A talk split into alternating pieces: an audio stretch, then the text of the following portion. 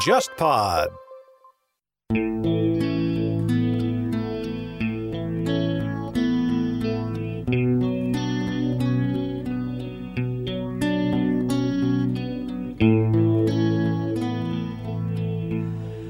所有被热烈浸透的夜晚，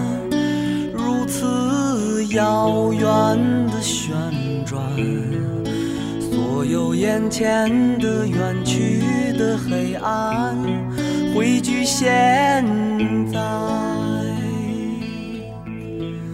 所有那漫长的疯狂的爱，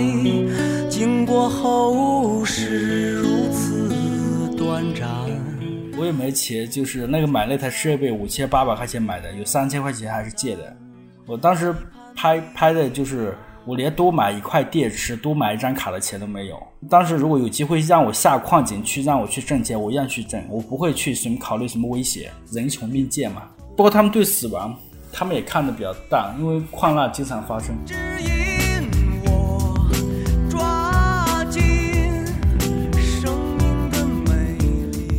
可能有些媒体报道就觉得，哎，可能就通不过，觉得哎这个不正能量。但是它事实客观存在。当然妥协的话也有好处，你妥协的话就可以卖更多的钱嘛。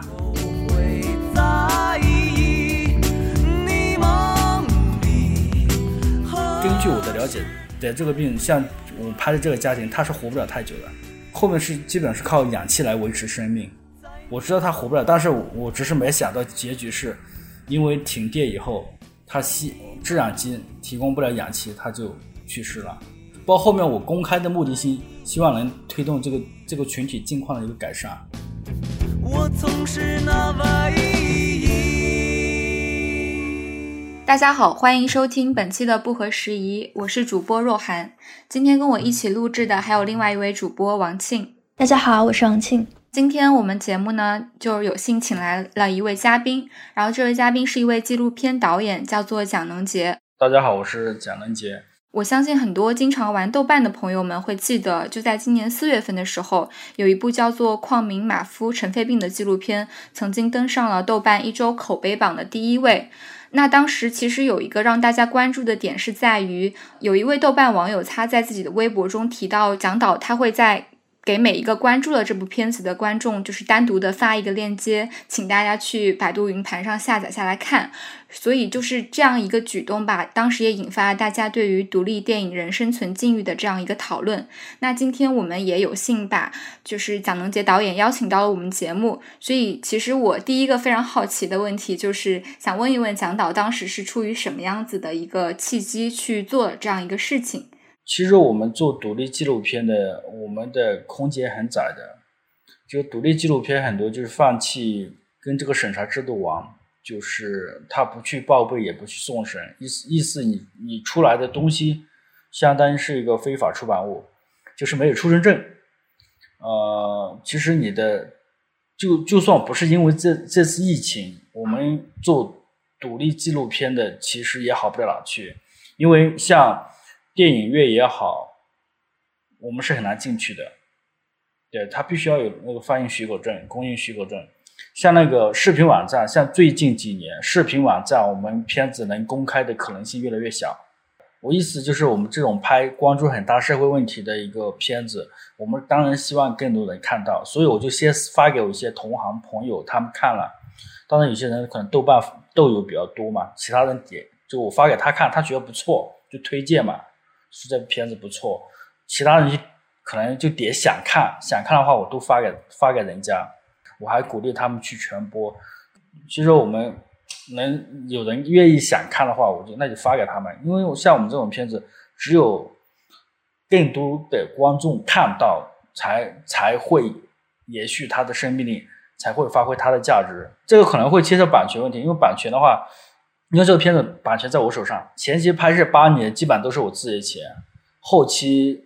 当时我们筹钱没钱嘛，筹钱筹了点钱还被退回去了，因为他说你没有拍摄许可证。其实我看您之前在接受一些媒体采访的时候，会提到自己是一个公益纪录片的导演。那刚刚其实也要跟大家介绍一点，就是其实蒋导之前已经有很多部就是跟公益相关的纪录片，比如留守儿童题材的，或者是抗战老兵题材的。大家如果感兴趣的话，都可以去搜索来看一看。然后我比较好奇的一点是，您刚刚提到就是做这类型的片子，就是空间一直都非常的逼仄。那是您就是自从开始拍纪录片以来，一直都是这样吗？这个是你。就是在拍的时候就能预料到的一个结果吗？还是说是这几年慢慢变化的一个趋势？首先，我自我感觉就是，像我早期做独立纪录片，其实我们是有定空间的。比如我们拍一些抗战老兵的，拍一些留守儿童的一些乡村教育的，我们是可以去视频网站去播放的。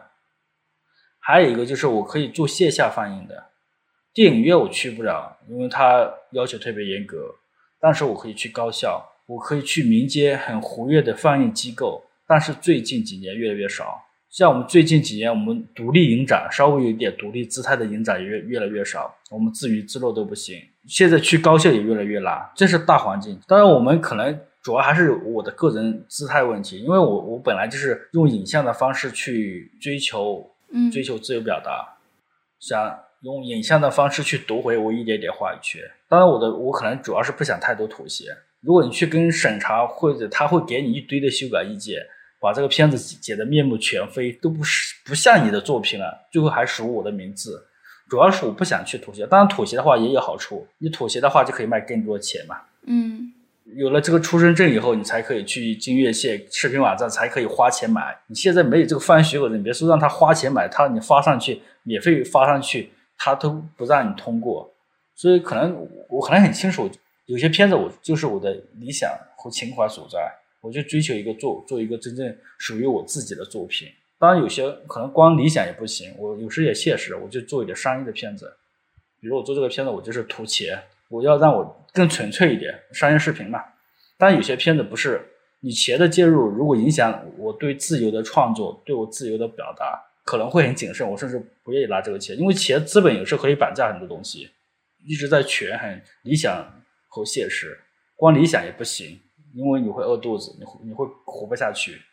光现实也不行，现实我也不开心，我不能一直拍商业视频，所以一直在权衡。对，这是我想讲的。当然，这不是个正常的状态。影像对我来讲，就是我我我讲话一种方式。正常的状态就是这个矿民马夫尘肺病，这么多人喜欢，说明它还是有市场需求的嘛。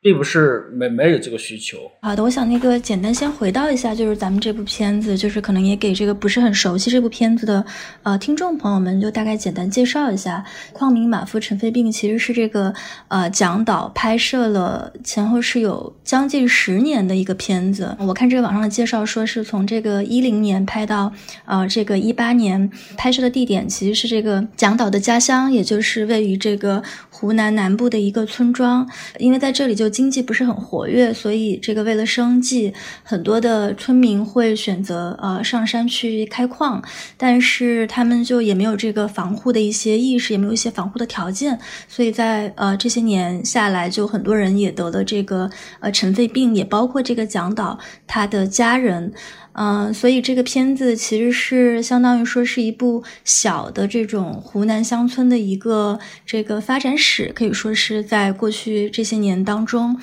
呃，一直是跟拍到了这个尘肺病。的这个主人公赵品凤的去世，这样的一个很漫长的一个跟拍的过程。那么他在，因为他可以说是一个呃，就是非常厚积薄发的一个一个一个作品，所以在这个问世之后，是一下子就受到了很多的。呃，关注包括这个在豆瓣上，包括这个媒体上也有很多的报道，所以我也想问一下蒋导，就因为您刚才也提到，就是说其实就独立纪录片这个东西，嗯，我的一个感觉啊，就其实，在咱们这个环境下，有点像就是你就是去做一个公益，就是你就是用你的热情，用你的时间去做这样的一个投入。那么在这十年当中，嗯，有没有想过，比如说，哎，那我可能这片子我就不做了，还是说？我一直就知道，说这个片子最后它会成。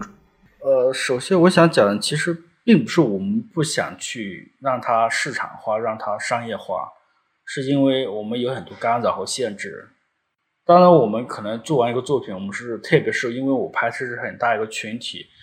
我肯定是希望更多人看到，所以我的态度可能就比较开放，谁想看就看，谁想放就放。当然，我们这个片子，包括我我我的初衷也好，包括我们陆陆续续找到一些资助方也好、赞助方也好，哪怕个人朋友捐赠也好，他们的目标并不是想拿回多少商业回报，他们都只是觉得你这个事情很有意义。希望你这个片子能推动，就你关注的这个群体的一个境况的一个改善，所以我们都是这个初心的。包括我们，我其实我这十年有很多人支持，嗯，当然我中间可能也也有想放弃，但是后来发现我做其他也不太开心，那可能说明我跟纪录片是真爱吧。可能现在还有对这个社会还有愤怒，就是还有表达的欲望。所以我就用纪录片去创作，当然我记录的是当下，以后可能也是历史。我们做片子可能希望去去传播和发生，因为像比如尘肺病这个群体，他们发声是很困难的。嗯，可能有些媒体报道就觉得，哎，可能就通不过，觉得哎这个不正能量。但是它事实客观存在。为什么就拍着有时候持续时间这么长？是因为我拍着拍着没钱了，我要去做点其他的去挣钱。当然。纪录片是个好东西，这个时间跨度是个好东西，它可以见证很多变化。比如我们拍摄当年不注意预防的，就是预防预防就职业病预防的，后来就得了这个病，因为它有个很长的潜伏期，正好可以见证很多故事的变化。所以这所以就有时我拍片子就比较少有半途而废或者就就拍废了的就没有，我基本上都是。都会 念念不忘这个片子，哎，这个片子没拍完，我要把它拍完。比如这个片子拍完了，我没有把它做完后期，我都会。所以，我我已经算很高产的，因为我现在我做的，我挣的钱，我找的钱，我除了家庭最基本生活、孩子教育，我基本上都都拍片子了。得到，片子其实有时也会带来一些收益，但是这个收益很很小。陈肺病它其实也是近可能十几二十年来，呃，得到比较多公众关注的一个集体的一个疾病，包括现在可能有一些这种公益的项目，然后也是专门去针对。呃，尘肺病这个病本身，但有可能也是因为这样，就是这个病它突然就变得政治化了。就它可能，比如说跟一些这种更小型的、更跟个体而不是跟集体相关的疾病相比，它可能现在就会有自带的一点敏感性。呃，然后我记得之前梁文道好像在做一期节目的时候，他就讲到，就是说这些尘肺病的病人，就他们的苦难其实跟这个城市化的过程非常的有关系。那可能在这。种呃乡里面，在乡村里面，就是在矿上去工作的这些人，然后也有一些是城市化过程中进城的这些民工，包括像您这个片子里面提到的这个主人公，他的儿子好像后来也是进到了城市里头去做了一个外卖员，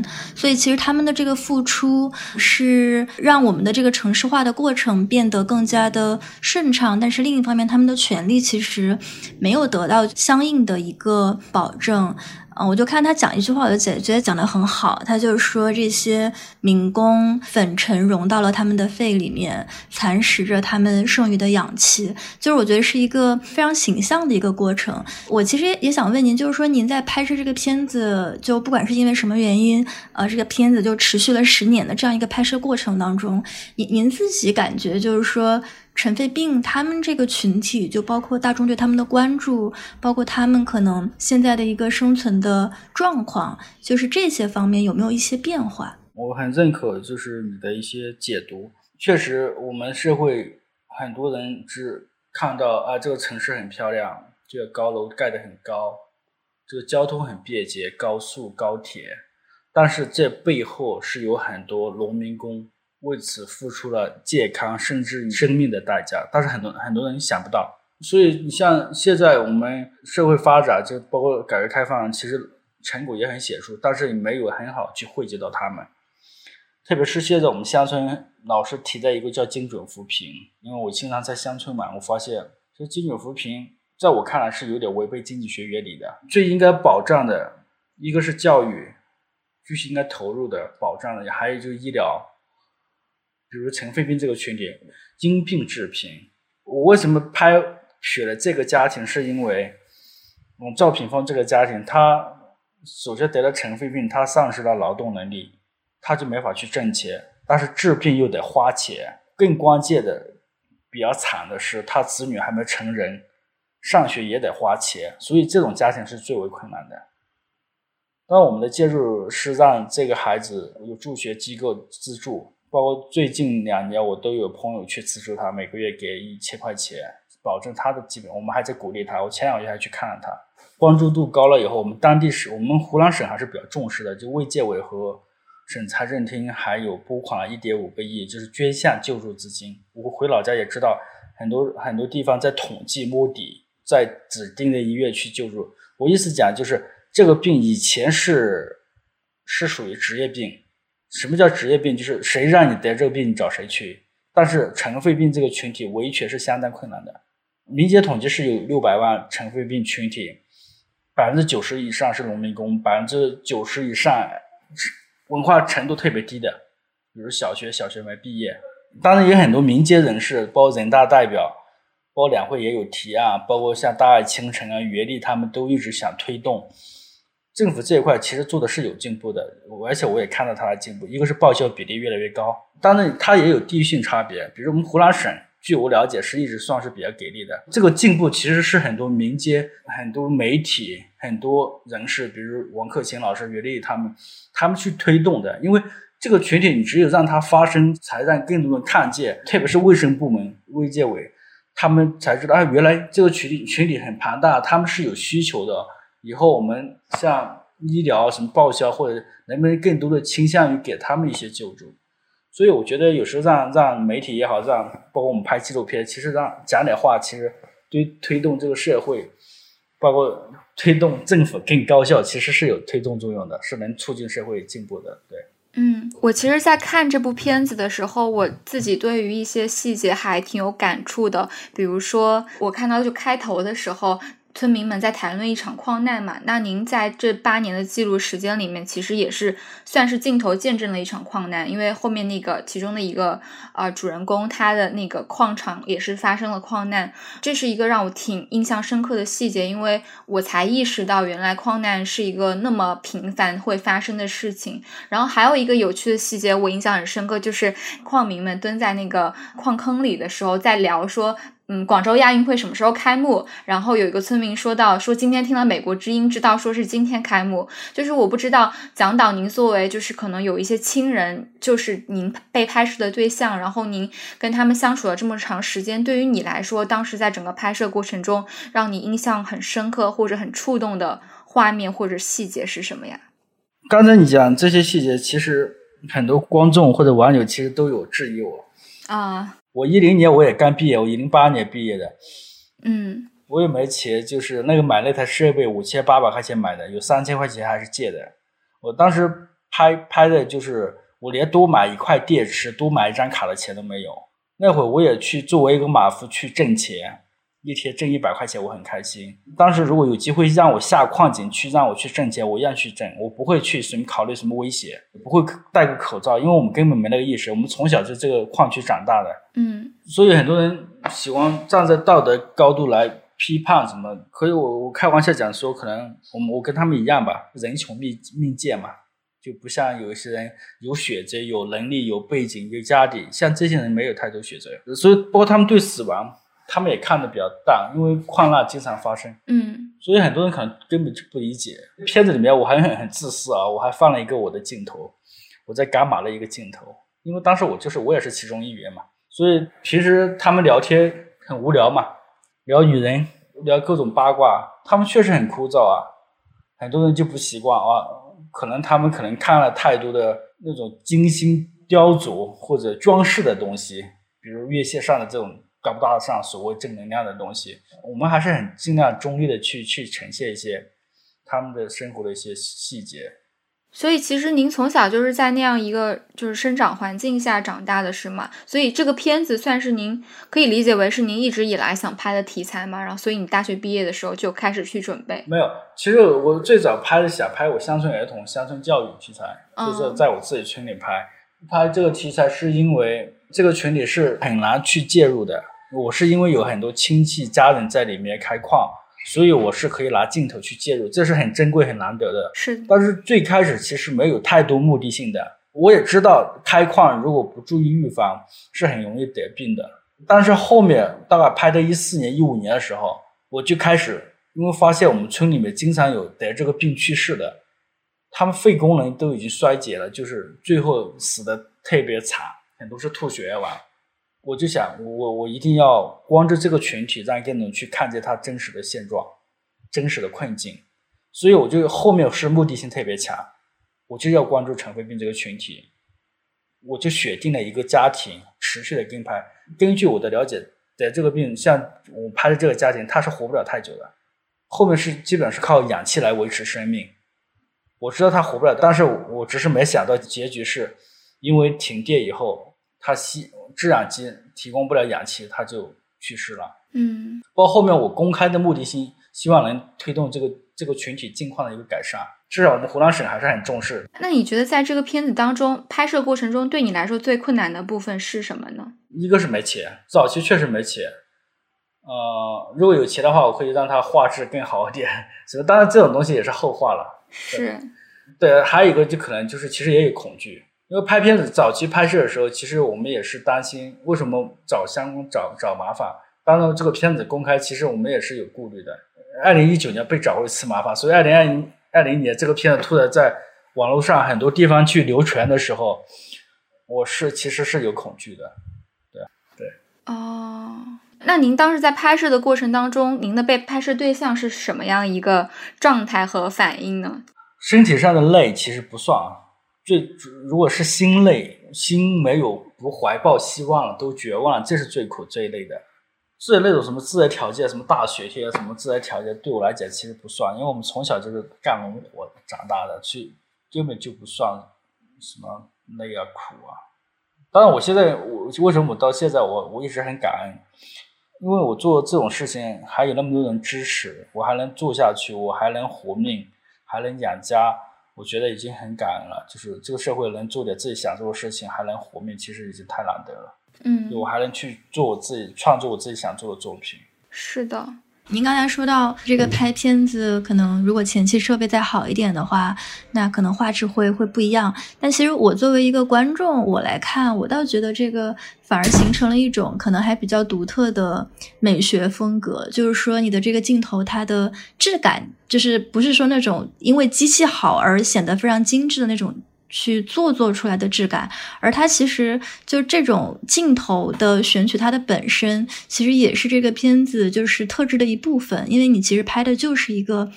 不加矫饰的，然后非常原生态的，非常真实，就真实的可能有点。让人觉得绝望的这样的一个题材，就是您在处理的是这样的一个题材，所以其实反而这个设备上的一个缺陷，它并不是一个缺陷，它反而就跟这个片子本身是有一种，就是有一种默契在的。我的一个观感其实是，它这里面描绘的这种景象，就比如说在这个大山里，然后一群这个呃农夫，然后他们可能有一些自己的呃这种就每天要去干的一些事情，但可能也会有一些这种苦中作乐的一些时刻。然后我就记得其中有一个是，好像他们在这个矿上，然后我不知道是用手机还是用一个什么机器，就放了那个《涛声依旧》那首歌的一个场景。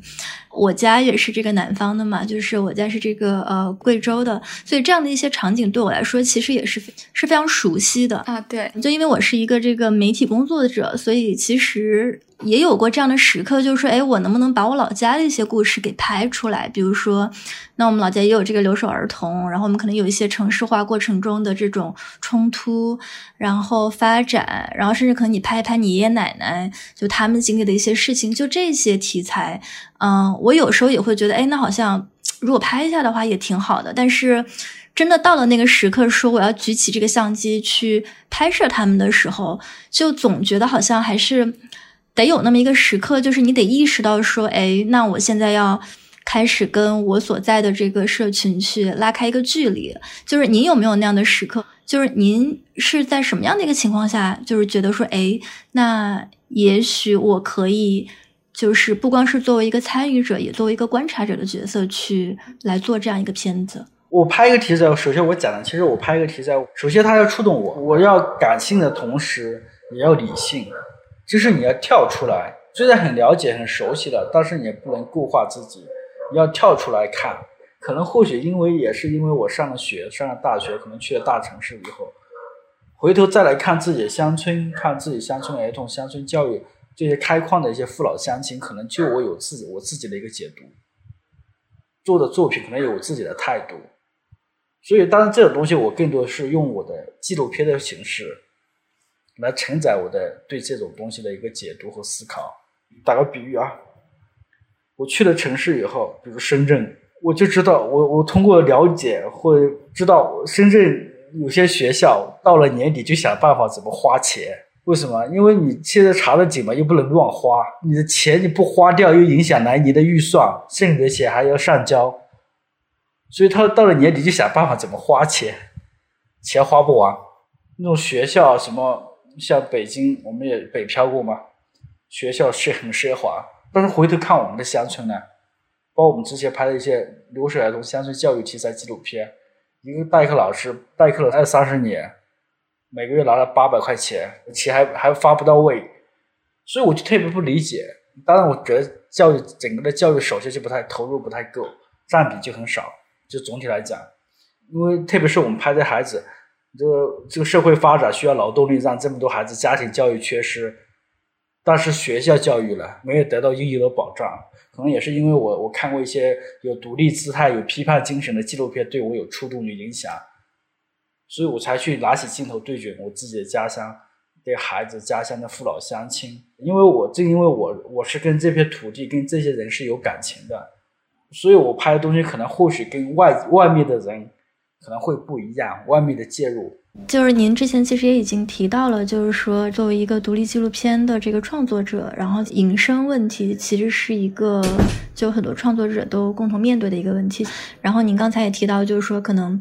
作为一个这个呃独立纪录片的创作者，那您可能中间需要去啊接一些商业的活，然后就把纪录片变成一个就是我不用靠这个独立纪录片来谋生这样的一个状态。就您的了解来看，就这个是一个比如说当下中国独立纪录片创作者他们面临的一个比较普遍的状态吗？至少我了解的做独立纪录片的是状况是什么？一个就是。能持续出作品的很少，有些人或者出了一两部，哎，还不做个片子，但后来就不干了。为什么？迫于生计的压力。还有就是这个行业其实跟大环境相关。我们以前有的一些平台，我们能跟观众见面的渠道也很多都被切断了，都被干扰干预很多，所以我们其实很难。我是因为做的比较早，我是一毕业就拍嘛，可能早期有一些作品。比如一个商业我没钱，我就去挣钱嘛。一个活我我也商业的活没起来去也屁颠屁颠，哪怕婚礼也是一样。你葬礼给我钱我也拍了，就就活命嘛。做我的商业片同时，老想那么一两个小团队，两三个人小团队，我不可能一直拍商业的，也没那么多活。那你只要有时间，我们就做我们的我们自己的片子。当然，其实我的片子还好了，也是因为题材比较好。当然，你说我拍的有多好，我有时也不太认可。但是我很只是很用心去拍，我们的成本也很低，只是回头看有时候会确实发现存在很多问题。但是这个环行业环境其实都差不多。为什么我们这个行业有时候拍的片子成本越来越低，就是越来越粗糙？是因为很难去成为一个商品，也很难市场化。如果环境很糟糕的话，甚至于特别是那种独立纪录片，有独立姿态、有批判精神的，人家还怕了。到时候你这片子拍出问题来，我我这投资方我还得还得惹麻烦，我投钱不挣钱就算了，我还惹麻烦，因为大家都怕嘛。所以你看出来作品最多的是什么？高校学生，对他们没什么压力嘛。所以真正，当然也还有一些人是什么情况，就是他实现财务自由了，或者他有自己的工作了，我这个只只是作为一个业余爱好。没有把它当成一个一个赚钱的东西，你靠这个挣钱去养家，不得饿死去了。刚刚听您这样说下来，是不是对于就是以您的建议来说，你会更加建议比如说对纪录片感兴趣的年轻人，把赚钱和实现自己的艺术理想这件事情完完全全区分开来。就是要么你就是把自己商业的就赚钱那一部分，比如说拍婚礼视频也好，或者是拍其他商业项目也好，跟你想做的片子完全区分开来；或者是如果你有一份本职工作，然后再去用业余的时间做这个，可能你自己创作出来的东西会更纯粹。我不知道导演是不是这样的一个意思。至少我是这样的，我不这样的话，我很难持续，我很难走下去，我很难不断的出作品。嗯，当然，有些人拍纪录片并不一定要很年轻的时候拍，刚毕业就拍，四五十岁以后、五六十岁以后一样可以拍啊。半路出家的也不少啊。当然，这个东西还跟人生阅历有关。当然，很多人可能就真正融入到这个社会，已经忘记了初心，忘记了你拍商业片拍的都已经都已经脑子都已经僵化了，就已经就很难静下心来去真正去做一个创作了。所以这也是需要你去。为什么我有时候跟很多东西保持距离？我跟政府保持距离，我跟行业上有时都保持距离，我跟商业片也保持距离，我不能老拍这个，所以我我会我会把控的。庆就是这几年跑欧洲的独立电影节，有没有一些，比如说海外的独立导演，就是有类似的经验，就是他们是怎么样一边维持创作，然后一边保证自己的收益或者是一个生活水平的？都会比较小众，不像电影啊，不像剧情片那么大众一点。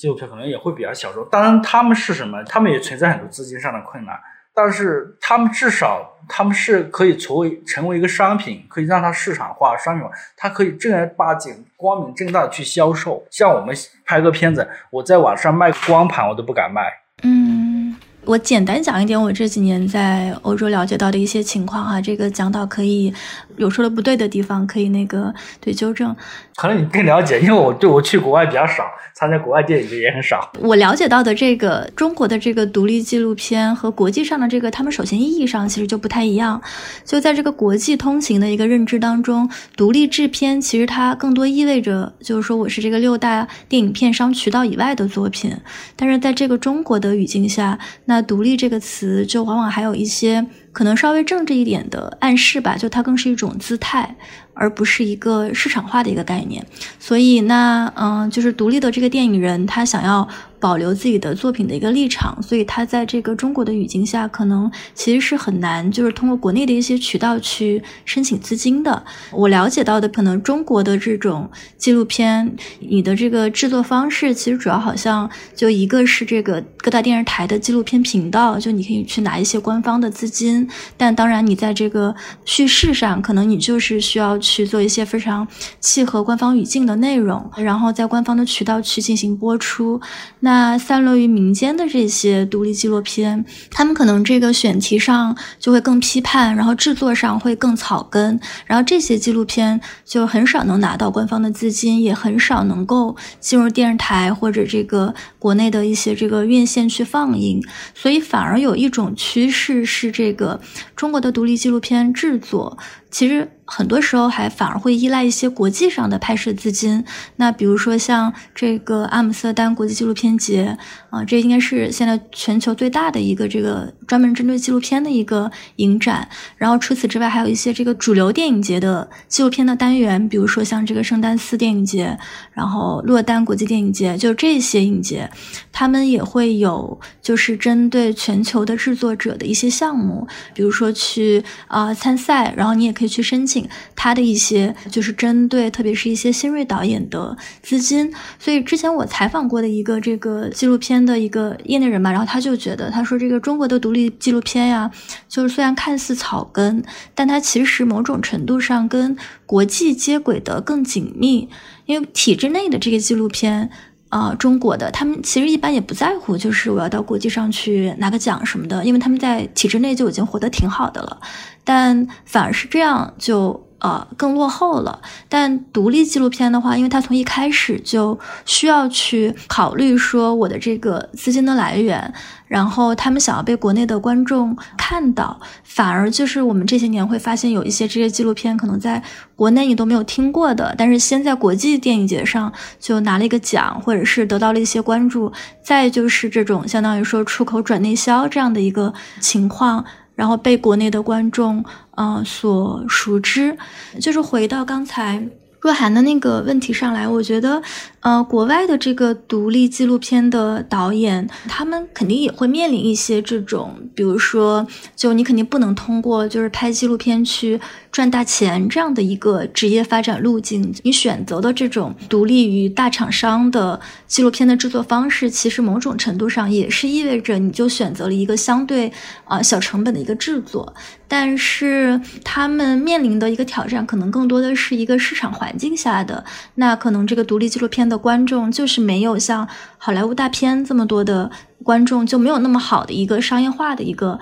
呃流程。但是你要说他们。在主流的这种市场化的渠道之外，他们还有一些别的什么渠道，呃，也也是有的。那比如我了解的一个，就是在欧洲非常流行的这种公共媒体，就是公共媒体，他们很多都会有这个纪录片的。啊，频道就每年会有固定的这个资金，是用来就支持这种独立的纪录片，然后他们会有非常专业的这个呃选片人到各个影展，然后去把这些非常新锐的一些片子就选进来，然后买断他们的这个版权，可以算是近年来我觉得在国外还比较流行的一种呃方式吧，就是说你你算独立，但是。你只要把你自己的这块蛋糕做好了，嗯，你也是可以，就是有一定的这个活路的。最近两年不是开始有一个，就是说这个纪录片去做线下点映的这样的一个形式吗？当时好像是那个郭柯导演他指导了一个这个慰安妇题材的纪录片，叫《二十二》，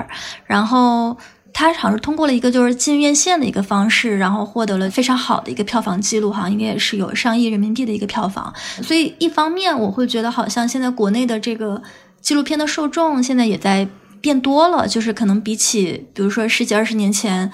这两年好像，呃，我感觉好像国内的观众其实有在形成当中，有在培养当中。包括像这个，呃，蒋导的这部尘肺病的这个片子，虽然是通过一个非官方的渠道去进行传播，但是也收到了一些，至少是在网络环境上收到了一些非常好的评价。就是我不知道您会不会就是。对，比如说培养中国的纪录片的观众这一点上，就是会不会呃持一个呃稍微积极一点的态度？刚才你那个解读还是特别好的。他们可能就是独立的话，更多的倾向于就是从制度上的，因为他没有审查制度嘛，当然他们有分级制度了。对对，像我们是有严格的审查制度，我们可能在我看来，我独立纪录片更主要是独立思想、自由创作的一个姿态。其实我是有点对国外资金，我是有点有点顾虑的，因为我们同行，包括我们一些，特别是公益机构，你拿了国外的钱，你会很麻烦。了解。我们一些同行当然也经常纯粹就是走国外路线，像我平时去国外参展都很少，当然我英文比较烂啊。纪录片观众也是需要培育的，你需要好的作品，要你给观众要不停的有好的作品，才会培养一批又一批的观众。当然现在就有很多干扰，就是。当然，好的作品也不够，或者有些好的作品就很难，大家很难通过正常途径去看到。我觉得我们行业有很多好的作品啊。刚才我讲了，比如周浩老师的，他片子能上院线吗？很难吧。像比如王九良的，王九良什么《垃圾围城》《塑料王国》，其实他们好多片子都都很难去正常途径去看到的。如果就不停的有正常途径能看到，不停的有一批又一批的好片子。出来才会培养一批又一批好的观众。当然，还有个什么原因，我可能也在想，我开玩笑讲，可能大家看，可能电影院，大家消费越来越理性了。就是以前好多那种商业大片、商业烂片，把观众忽悠一次，被骗了一次又一次，他自然以后看片子消费可能更理性一些。他哎，我要查一下这个片子在在豆瓣评分看有多少，如果太低了，我不去看了。可能会消费越来越理性。当然，还有一个可能就是，就纪录片其实有时候口碑还是不错，评分还有一些片子还挺高的。对，纪录片评分通常都挺高的。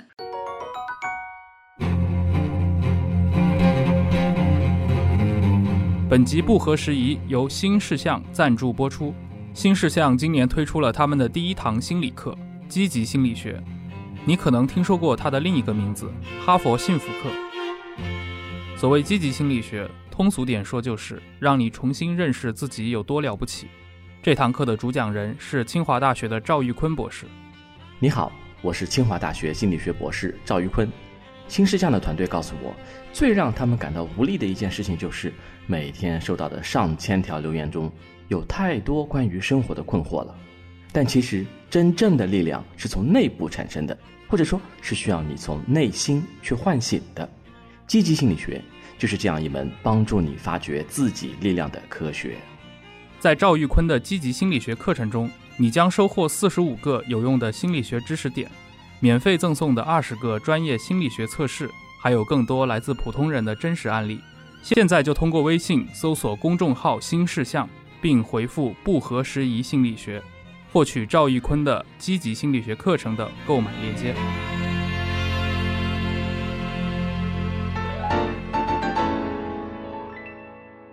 您之前其实有提到一句话，您说中国独立纪录片的问题没人看、难上映、没钱赚，这本身就是一种艺术。然后，但同时您拍的又是公益纪录片嘛，那它能够被传播到更多的人那儿，就是让更多关心这个群体的人看到，又很重要。所以其实这中间是存在着一种很矛盾的点在这里面的。我刚刚在听您说保持纪录片这个独立精神，这个其实我非常能够理解，但是我同时也在想。其实很难存在一种中间地带，就比如说像二十二那样子，它能够在院线上映，但是同时又能够让它的传播性得到一个很好的就是触达。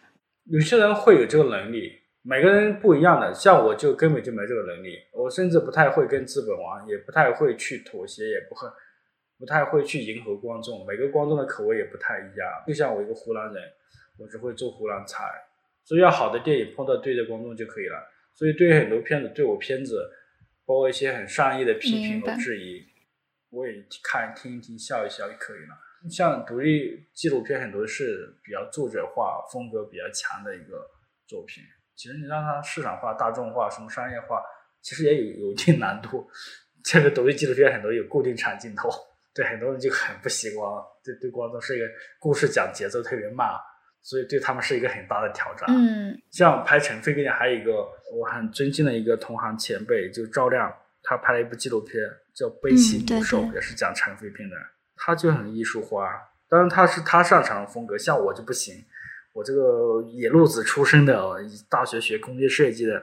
一毕业拍纪录片，我擅长就是老老实实讲故事，好东西还玩不了。您大学学工业设计嘛，然后您后来大学一毕业就拍了纪录片，这个中间是什么因素就推动您就是大学一毕业就去从事了影像方面的工作呢？考试压力比较大的时候，高中嘛，我是在一个省重点中学上学，逃避的时候就是经常去看书，去外面买那种旧杂志，就就八十年那批比较繁荣的那个伤痕文学，比如《十月》《收获》《芙蓉》《中山》。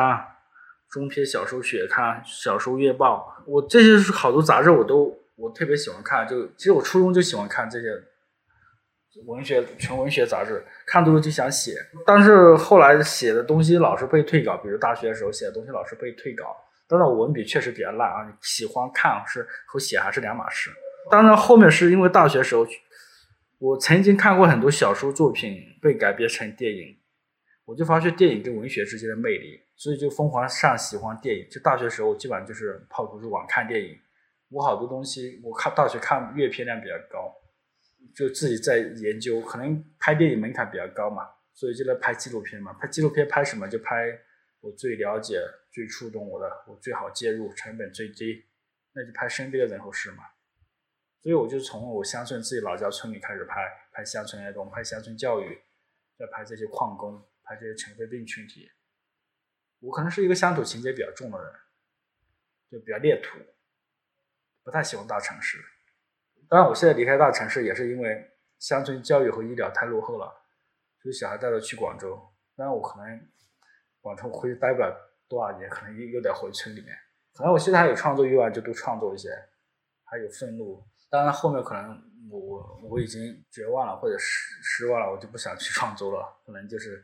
也去过一过岁月静好的生活去，看种地吧。哦，是吗？嗯，您您现在自己还会亲自下田什么的吗？对啊，我我过年我们还叫挖土啊。疫情期间，我们乡村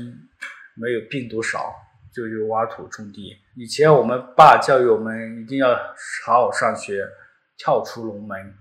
就去不要再种地了。我没有负担，小孩大了以后，我我要回家种地，我估计我父母不太反对了吧？不会怎么反对我。其实这次疫情期间，很多人也开始就是重新意识到这个乡村的魅力，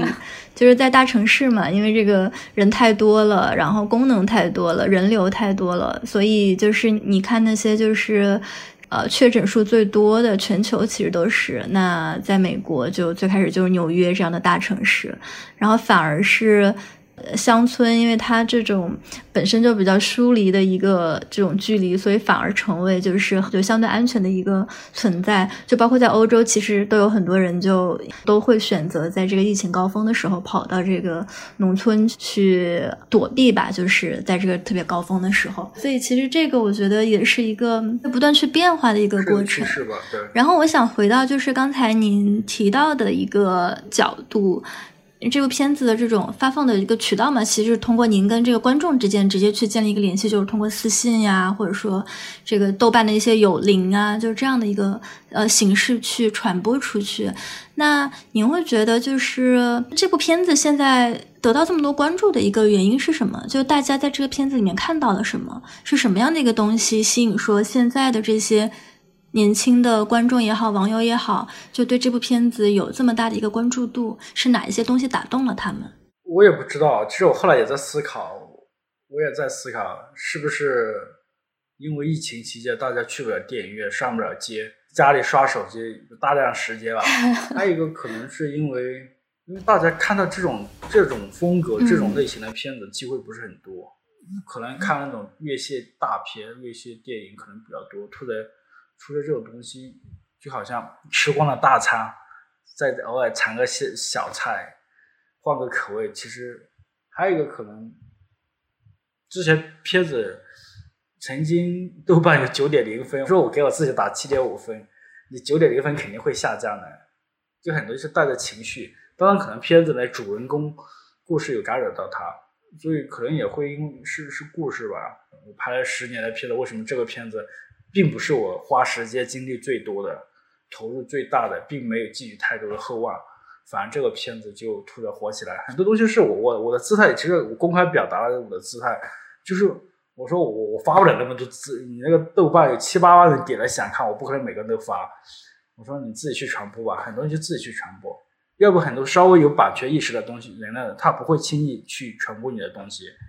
除非你就是你你你你主动要求哎，就是欢迎大家去传播，可能也是这也是。哎，那你有没有收到一些就是印象还比较深刻的这种反馈或者评价？太多太多了，我我有时候我说我不能不行了，我我有时候太多人联系咨询我，我就说我手机老静音，因为你它影响你正常生活了，你没法去创作了，该干嘛还得干嘛，并不是这个片子火了我怎么着。还是说，哎，这个片子火了，有没有什么制片人拿着钱去找你啊？所以没有吗？没有，哪有谁去愿意去投你这种拍片子？当然，私下的赞助和资助还是有。嗯，确实有些人他说，哎，我支持你下一部片子，因为我现在新片是关注于同性恋题材，就性少数群体，我自闭症题材的。他说我我打赏钱，他打赏钱比较多，他说这算补贴你新片的一个。创作费用，嗯，对我特别感动。就有没有印象深刻的影评？我看了比较多，因为我很好奇，因为有些影评我觉得写的比我片子拍的还有深度。他从社会学、人人类学去解读，好多什么民俗学啊，我觉得哇，这个观众太有才了。对，当然也有很多攻击谩骂的啊，甚至扣帽子。就是说，我反正社会阴暗面。您对于就是刚刚入行或者对这个行业有兴趣的，就是纪录片的初创者们来说，有没有什么职业上的建议啊？因为其实我自己今年疫情期间，我也是。受大家启发吧，我记得您刚刚说，就一开始器材也不是很重要，可能还是凑钱来的。然后我记得我之前看一个叫王南福导演，他在最开始拍一部纪录片的时候，他也是他当时想了一个特别有趣的方法。他说他当时在亚马逊上买了一个器材，然后那个器材呢，因为亚马逊好像有个政策是七天可以退换嘛，然后他就用那个器材在七天内先把他要拍的片段拍了，然后再把那个器材。就是 退回去，因为他当时还是个学生，他就不需要付这个器材的成本。然后我当时就觉得还还挺妙的。然后我今年也是疫情的时候，当时就想拍那个北京餐馆的一个生存状况嘛，我也是找朋友借了一些设备，然后就啥也不懂的就去拍了。就我自己觉得还蛮困扰的问题就是，呃，建立和被拍摄对象之间的信任，因为我始终觉得可能我们跟。被拍摄对象相处的时间，还有种种的原因，对方可能不一定是那么全心全意的信任我们。然后可能到拍摄到进行到了某一个部分的时候，你要更进一步的进入他生活的时候，大家就会有所警惕。对，我不知道您是怎么去处理这样的问题的。当然，设备不是最重要的，最重要是你的思想和想法。你想要表达的，呃，你的恒心毅力有多多多强？因为很多人就喜欢半途而废。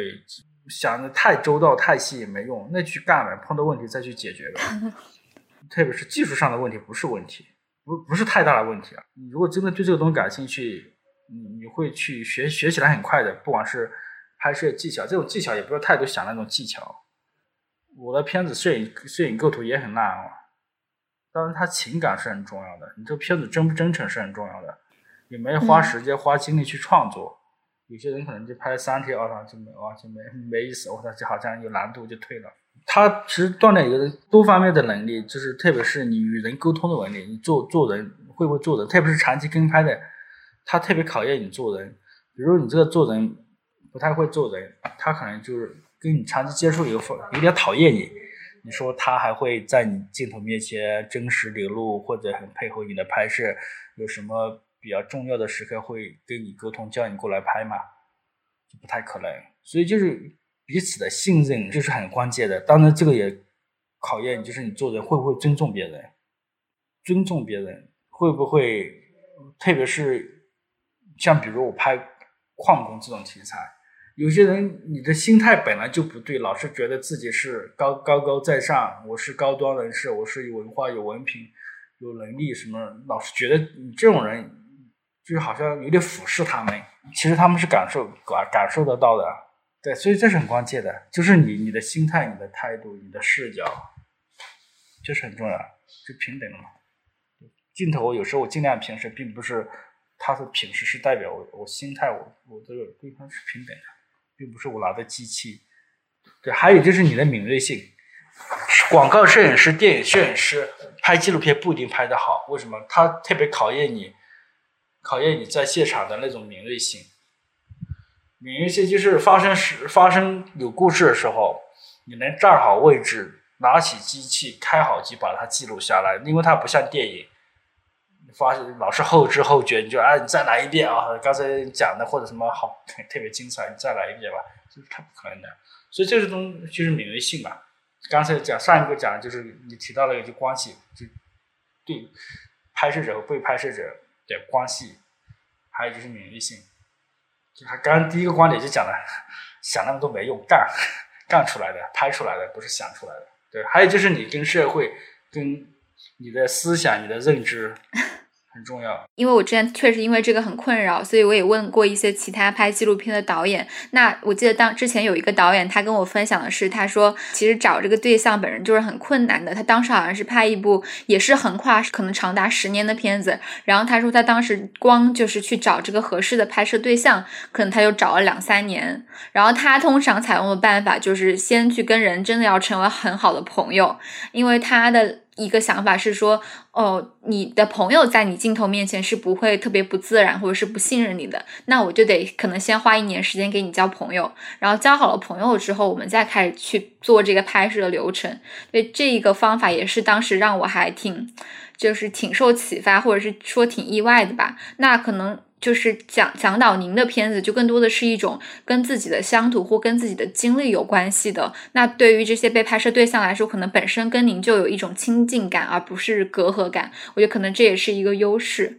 拍自己身边最了解、最触动自己、最容易介入，而且你能最容易把控的。很多人嗯借有拍什么什么题材，我说我们国家很魔幻，所以很多题材可以拍。我得考虑我能不能把它拍完，我的能力，我的资金情况。你说太远的话，你别说，交通成本对对我都是一个成本，交通费。如果太远的话，时间成本也是个问题。如果太远的话，发生故事、发生事情的时候，你你能不能第一时间赶到现场，这是很重要的。所以这个我都是我要考虑的。因为我们三个主播其实常常会有这样一种感觉，就是因为经常社会上有很多的负面新闻，包括说到就是尘肺病这个群体，就前几年媒体报道也挺经常的。那作为我们都曾经在媒体工作过的人，就看到这类的事件或新闻，常常会有一种无力感吧。就是可能一开始我们也是觉得，嗯，能写点东西，能够让大家关注这个群体，但后来也是因为环境或者是因为各种原因。那对于就像您这样一直还在一线。就是去拍这些群体，去关注这些群体的人，您是怎样去调试，或者是怎样去对抗啊？我们面对这些事情的无力感和焦虑感的呀？有些东西你还是要内心强大一点，不要太多去 把自己觉得自己是救世主或者怎么，各自其实做好自己的事情，至于其他的东西太别太多要求自己。嗯，我的我报道这个问题，我呈现这个问问题，我写这个问题，就就希望他得到改善和解决。没有改善和解决，你就觉得啊，我做的又没有用，不能这样想。因为有些当然有些东西是潜移默化的，有些东西比如新闻情怀、新闻理想，包括一些你的坚持，如果你不去做这个事情，可能会更糟糕。你刚刚其实提到一个很有很有趣的点，就是说保持愤怒嘛，就是您现在还能一直保持愤怒，你觉得这是一种能力，还是一种后天你其实刻意的去做了一些努力去保持的一种品质？就是因为我们现在就是也都还是在一个愤怒的状态，但大家也都会担心说啊，会不会有一天就被磨平了棱角，然后就可能就不再愤怒了？因为要可可持续性的去愤怒。因为你要不停去创作，你还要还是要抱有希望，抱有希望。当然，有时候我也是一种责任。为什么？因为我做这个做我每做一个片子，背后还是有很多人支持的，哪怕他几十几百什么几千都有。我要对得起他们这个支持，对得起他们信任。当然，我也要对得起我这个作品。我现在十几年，我现在创创作已经十几年，我真正有影响力的作品。评价比较好的作品都是我能自由创作的作品。我有也跟一些一些商业上的合作，哪怕是一个很好的题材，但是他们干预太多，我就没法去好好去表达了。就相当于我带着脚镣跳舞，就是合作方、投资方，我都没法去好好去创作一个故事。特别是外行人，我觉得也是不可理喻啊。当然，金属爸爸嘛，当然这种事情比较少。当然，我又聊聊到聊去，一聊到创作，又回到了创作上。因为其他我也聊不了，因为我也不太可能。我我太太跟我讲，我太太讲讲我，她说你对两个事情最有耐心，一个是对你的纪录片拍摄和后期都很有耐心，一遍一遍又一遍的修改；还有就是对你对两个小孩，对我两个儿子特别有耐心，看到他们可能就对，所以可能会的都是孩子，因为都是孩子。对我对生活啊，这个差不多就行了，吃什么有吃就行了，我说吃什么啊，OK，有有有 OK 就可以了，我没有太多追求。嗯，对我生活，我我的生活追求还是停留在最原始的，就能吃，能吃饱，能吃，能不动着，不动着就行。